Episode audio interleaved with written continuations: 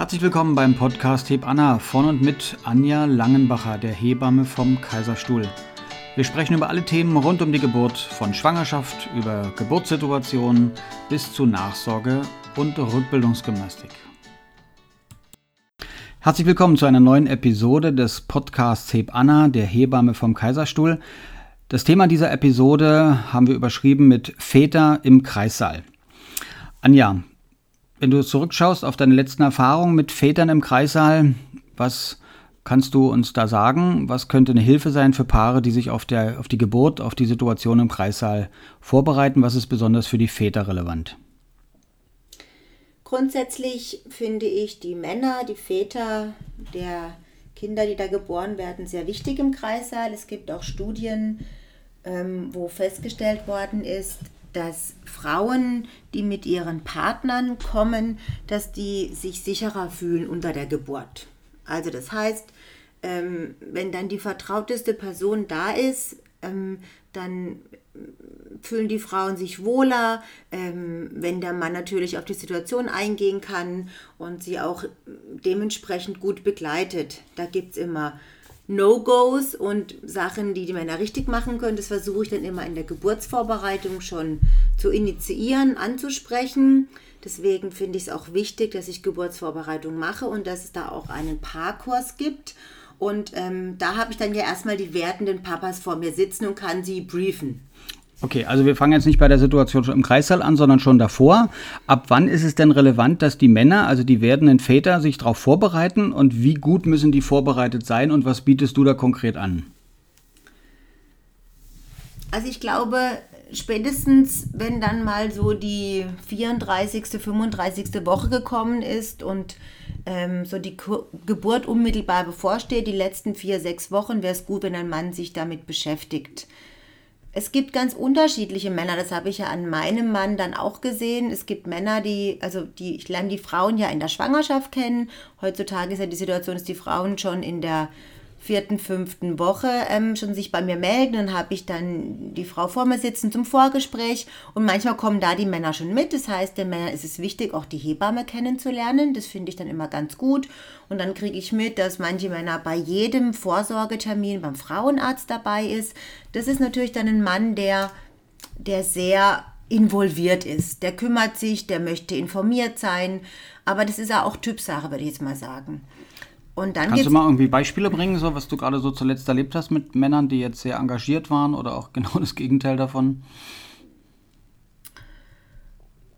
Ja, der, das eine Beispiel ist, dass ich jetzt ein paar in der Betreuung habe, die ähm, von alleine nicht schwanger werden konnten und die haben eine, ähm, ist im Ausland eine Befruchtung vornehmen lassen und ähm, und das war dann so, das geht bei uns in Deutschland gar nicht, ähm, dass die praktisch, ähm, praktisch Ei und, und, und Samenspende, die konnten dann per Video ähm, praktisch zuschauen, wie die Befruchtung dann im Reagenzglas ähm, stattgefunden hat. Und dann ähm, wurde dann halt nach ein paar Tagen, wenn, wenn diese Ei Zellteilung groß genug war, der Frau eingepflanzt. Die konnten das alles immer verfolgen. Die haben erzählt, die waren da beim Frühstück und haben auf dem iPad geguckt, wie die Befruchtung da stattfand. Und also der Mann war praktisch mega involviert und die waren auch beim Vorgespräch und die machen jetzt bei mir eine Geburtsvorbereitung und ähm, die machen bei mir einen Säuglingspflegekurs, wo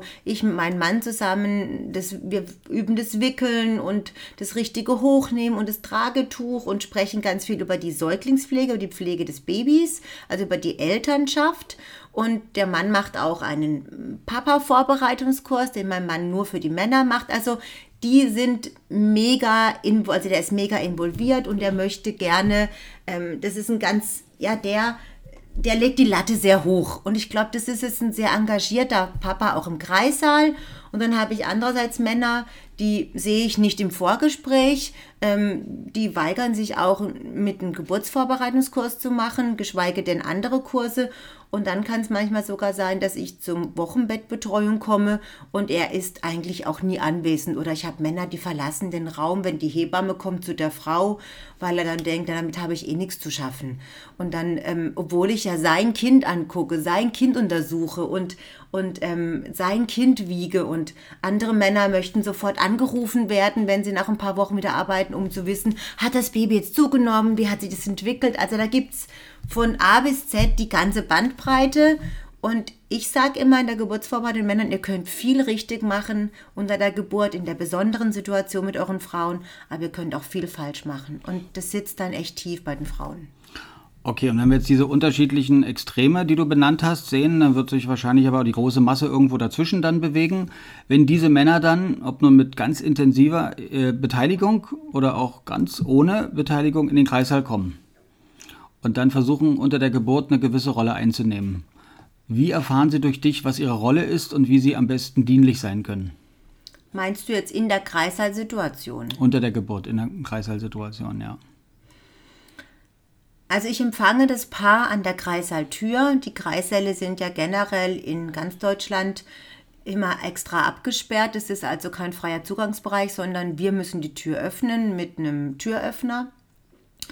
Und da ist es schon wichtig, dass ich dem Mann natürlich auch begegne und ihn auch ernst und wahrnehme. Ich habe gestern im Kreißsaal gearbeitet und hatte ziemlich Stress und bin dann ähm, in ein Zimmer rein und habe dann nur die Frau gesehen, habe der Frau Hallo gesagt und merkte dann in der zweiten, dritten Sekunde, ich habe den Mann vergessen. Und dann sagte ich, auch Entschuldigung, natürlich, ja, ich stelle mich auch Ihnen vor und habe ihm die Hand gegeben und gesagt, bin ich schon gewohnt? Und dann sage ich, nein, ich möchte das nicht. Ich möchte Sie genauso wahrnehmen, weil Sie kommen mit Ihrer Frau. Also ich muss ihn wahrnehmen. Und ähm, ich muss der Frau das Gefühl geben, sie ist jetzt gut aufgehoben bei mir. Ich weiß, was ich mit ihr tue. Ich lege sie ins CTG, ich untersuche sie. Ich muss schnell die Lage erfassen.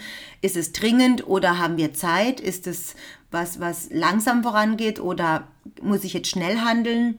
Und dann ist es wichtig für die Männer, dass ich ihnen konkret sage, schauen Sie mal, Sie können sich jetzt hier hinstellen, Sie können jetzt den Rücken massieren, ich gebe Ihnen Öl, Sie können das Kirschkernsäckchen warm machen, dass ich ihn irgendwo auch selbstständig laufen lasse, dass ich ihn ermutige. Manche Männer machen das alleine, die legen sich mit aufs Kreisbett, da muss ich immer gucken, dass ich irgendwie drankomme, das ist so die Seltenheit. Die sind ganz nah, da muss ich mir Platz machen. Und andere weichen meterweise zurück, wenn ich in diesen Kreissaal reinkomme, in diesen Bereich, weil sie Angst haben, im Weg zu stehen. Also ich finde, das Mittelding ist wichtig, dass der Mann sich anbietet, anwesend ist, auch im Geiste anwesend ist und nicht mit anderen Dingen beschäftigt ist, mit seinem Handy oder ähm, gelangweilt in der Ecke sitzt, hatte ich auch schon, ähm, oder auch Männer, die mit der Situation überfordert sind, dass die Frauen jetzt einfach Schmerzen bekommen, die dann uns Personal gegenüber einfach auch mit Aggressionen reagiert haben. Ja, die dann ähm, blöde Sachen sagen, die uns angreifen, die drängeln, die die Gesamtsituation nicht überblicken, ähm, die ungeduldig werden, weil sie einfach sich auch nicht informiert haben, wie so eine Geburt abläuft, dass da ein gewisser dass, dass die Schmerzen mehr werden, dass die Frau sich da hineinbegeben muss und dass ich der Frau nicht die Wehen abnehmen kann.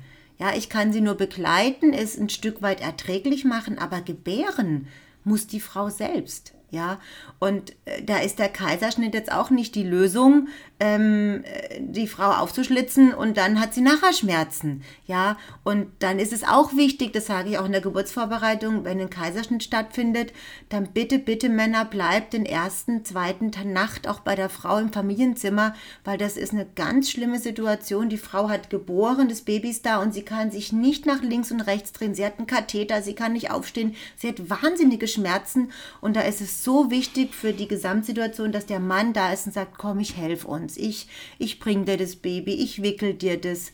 Dann sollte man wickeln können, ja. Also all diese Kleinigkeiten, das hat alles immer eine Folge. Und ich glaube, wenn man sich informiert und im Gespräch ist, auch mit der Hebamme, dann hat man eine gute Voraussetzung. Okay, du sprichst gerade das Gespräch an. Ähm, ich könnte mir vorstellen, dass die Gesprächssituation auch zwischen dem Paar, gerade bei einer Erstgeburt, natürlich auch nochmal relevant ist. Diese besondere Situation erleben Sie auch zum allerersten Mal. Was kann man denn da in der Kommunikation aus Sicht der Männer richtig machen mit der eigenen Frau und was kann man da falsch machen? In welcher Situation meinst du jetzt ganz genau? Der Mann möchte jetzt kommunikativ mitbekommen durch seine Frau, was dran ist, was er tun kann, was er nicht tun kann. Im Kreissaal unter den Wehen? Okay, ja. Okay, ja, ist ja die Frage, rede ich vorher? Ich denke, vorher das Gespräch ist wichtig.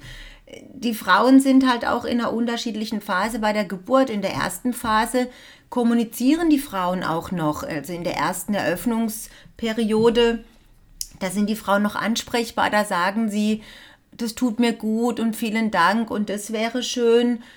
Aber dann ist es auch wieder eine Typsache der Frau. Bin ich jemand, der fordert, jetzt mach mal das, mach mal das, mach mal das, oder leide ich still vor mich hin und hoffe vielleicht, dass jemand das sieht, was ich brauche. Also das muss man natürlich auch wieder berücksichtigen. Es sind alles Individuen und ich als Hebamme habe die große Herausforderung, relativ schnell mich auf jede Frau einzustellen, sie relativ schnell zu erfassen. Und ich habe ja nicht nur eine Frau unter der Geburt. Wenn viel los ist, habe ich mehrere Frauen zu betreuen in unterschiedlichen Phasen. Ich muss sehr schnell einschätzen können, was braucht die Frau. Ich muss einen Draht kriegen. Und natürlich auch gucken, dass ich den Mann mit einbinde. Also der Mann kann natürlich sich anbieten, kann fragen, aber er muss wissen, was er anbietet. Ja, da gibt Sachen, die sind halt völlig sinnlos und Sachen, die richtig und wichtig sind bei der Geburt. Und das muss er sich vorher erarbeiten im Kurs, indem er was liest. Männer unter sich habe ich verstanden, wenn ich jetzt mit Freunden rede, mit meinem Mann rede, die reden nicht über diese Geburtssituation. Also die tauschen sich nicht aus. Und wie war es für dich? Und kannst mir noch mal einen Tipp geben? Ich glaube, das läuft da anders. Die sind auch nicht in irgendwelchen Communities unterwegs und ja, also von dem her ich glaube, die besten Infos kriegt ein Mann von einer Hebamme, ja, oder dass er halt auch mal was liest und sagt, okay, das und das versuche ich mir zu merken und das und das biete ich an. In der zweiten Eröffnungsphase, wenn die Wehen heftiger werden und in schnellen Abständen kommen, reden die Frauen meist überhaupt nicht mehr. Die versuchen diese ein, anderthalb Minuten Wehenpause Kraft zu tanken, machen die Augen zu, die sind meist auch ein bisschen in einer anderen Welt und da ist mit den Frauen nur noch ganz wenig Kommunikation möglich. Und das ist ja auch eine Phase, wo dann die Hebamme mehr da ist. Und dann macht die Hebamme eigentlich auch immer ganz schnell klar, wenn es dann ans Mitschieben geht, sie müssen auf mich hören, ich spreche sie an, lauschen sie auf meine Stimme, ich gebe ihnen die Kommandos, hört sich blöd an, aber ich leite sie an und dann schaffen wir das auch sicher. Und dann ist der Mann einfach nur noch der Unterstützer und die Hebamme ist dann der Kapitän des Schiffes und, und, und, der, ähm, und die anderen segeln halt mit jetzt mal, ja. Okay, damit wir es natürlich für unsere Hörer jetzt plastisch machen können, lass uns kurz überlegen, ob es Beispiele gibt, wo du sagst, da gab es schon Herausforderungen in der Geburtssituation und da hat der Mann durch Kommunikation, durch Begleitung, durch Hilfe alles oder vieles richtig gemacht. Gibt es da, äh, wenn wir es mal positiv versuchen rauszuarbeiten, gibt es da Situationen oder Beispiele, wo du sagen kannst, Mensch, da hat ein Mann sich total auf seine Frau eingestellt und konnte ihr dadurch ein guter Unterstützer sein. Gibt es so eine positiven Beispiele, von denen du berichten kannst?